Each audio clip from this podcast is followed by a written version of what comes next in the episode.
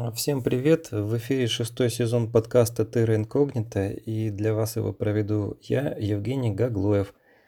А, Мы начинаем знакомство с... Не начинаем уже, а продолжаем, наверное, да? С финальным томом саги Пандемониум, который совсем скоро поступит в продажу. И читаем его главы. Ну, у нас сегодня выпуск четвертый, но четвертую главу мы давайте пропустим, потому что это будет один большой спойлер – а сегодня мы будем читать пятую главу, которая называется «Небольшая хитрость». Вот, четвертую вы прочитаете в бумаге и поймете, почему сейчас я решил ее пропустить. Итак, глава пятая «Небольшая хитрость». Когда посетители мастера игрушек, не на шутку встревоженные телефонным звонком, убрались во свояси, в зал робко вошел, Денис Чернокнижец. Во время беседы парень скрывался в соседней комнате, внимательно слушая каждое слово – Мастер игрушек сам попросил его об этом, чтобы Денис был в курсе происходящего. С недавних пор юный чернокнижец стал частым гостем в этом старинном особняке. Из парня вышел отличный толковый ученик, о каком каждый уважающий себя маг мог только мечтать. Но все равно Денис немного побаивался своего учителя.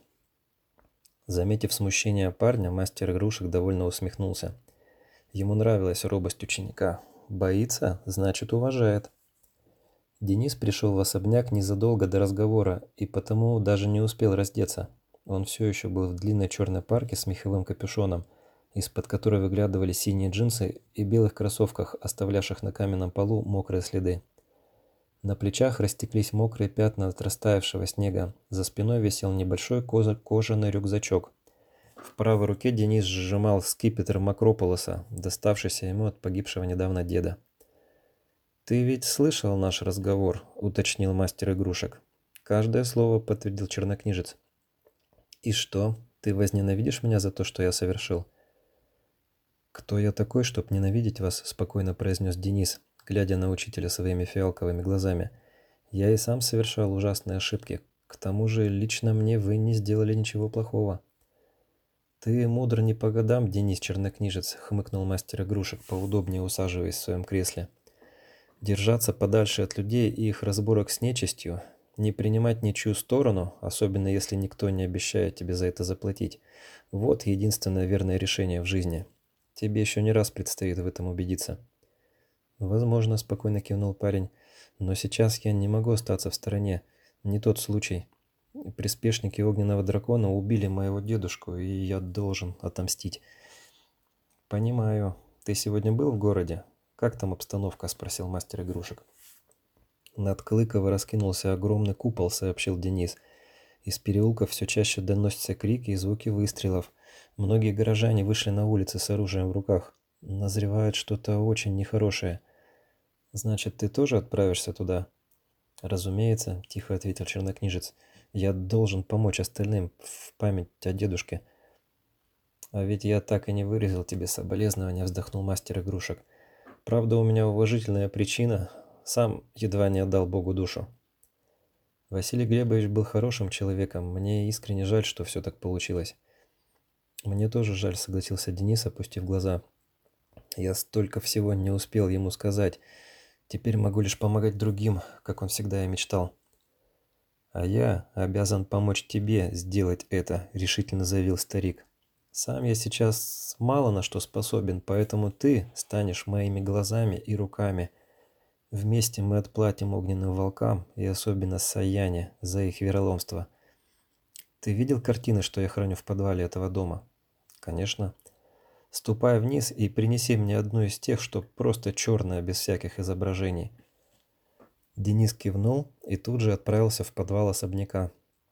Он хорошо помнил жутковатые картины из коллекции мастера игрушек, они пугали его до дрожи в коленях. Некоторые полотна представляли собой черные квадраты в золоченых рамах, на других были изображены люди с выражением дикого ужаса на лице. Глядя на их вытаращенные глаза, открытые в безмолвном крике рты и изломанные фигуры, Денис нисколько не сомневался в том, что картины написал настоящий безумец, но в мастерстве художнику не было равных. Издалека его полотна можно было принять за фотографии. Денис снял со стены одну из пустых черных картин и вернулся с ней к мастеру игрушек. Приблизившись к креслу, он протянул ее старику.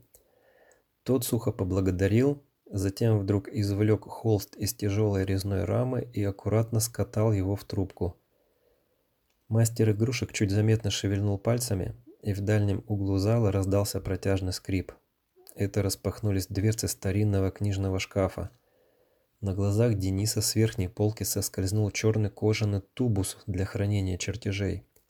Футляр плавно пронесся через весь зал и опустился на колени мастера игрушек. Старик поместил в него свернутый черный холст и протянул Денису.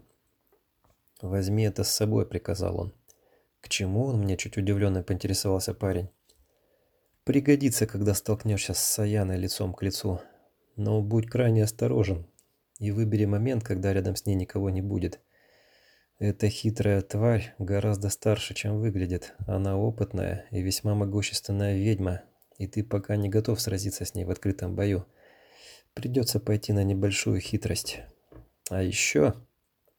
Пока Денис убирал тубус к себе в рюкзак, мастер игрушек протянул руку к противоположной стене, на которой было развешено старинное холодное оружие – Средневековые мечи, алебарды и палицы чуть слышно задребезжали. Затем с одного из крюков соскочил скипетр, похожий на то, что держал в руке Денис. Только этот был гораздо древнее и покрыт совсем другими иероглифами. Скипетр замер в воздухе перед юным чернокнижцем. Один из самых первых скипетров, созданный чернокнижником Макрополосом для борьбы с ведьмами и демонами, пояснил старик. Но у меня уже есть, возразил Денис. «Возьми этот», – настойчиво сказал ему мастер игрушек. «Когда-то я сам им сражался. Он почти вдвое старше твоего и под завязку накачан темной магией. Несомненно, ты оценишь его в ближнем бою». Денис осторожно взял скипетр мастера игрушек и принялся с любопытством его рассматривать. Жезл оказался чуть тяжелее, чем его собственный. Парень повернул резную рукоять и из основания скипетра выдвинулось длинное блестящее лезвие, покрытое древними рунами. «Спасибо», — выдохнул Денис и несколько раз взмахнул скипетром в воздухе, приноравливаясь к его весу и балансировке. «Решение принято, и отговаривать тебя я не вправе. Прошу только об одном — не лезь на рожон», — сказал ему напоследок мастер игрушек. «Соблюдай осторожность. Будь хитер и изворотлив, как я тебя учил. Иногда хитрость и смекалка гораздо опаснее самого смертоносного оружия. Ты мой лучший ученик за долгие годы, Денис. Мне будет очень жаль потерять такого одаренного преемника. Я буду осторожен, пообещал чернокнижец наставнику. Можете не сомневаться. Мастер игрушек, откинувшись на спинку кресла, проводил ученика напряженным взглядом. Затем взглянул на свои руки. Шрамы, полученные им в результате недавнего взрыва, затягивались прямо на глазах.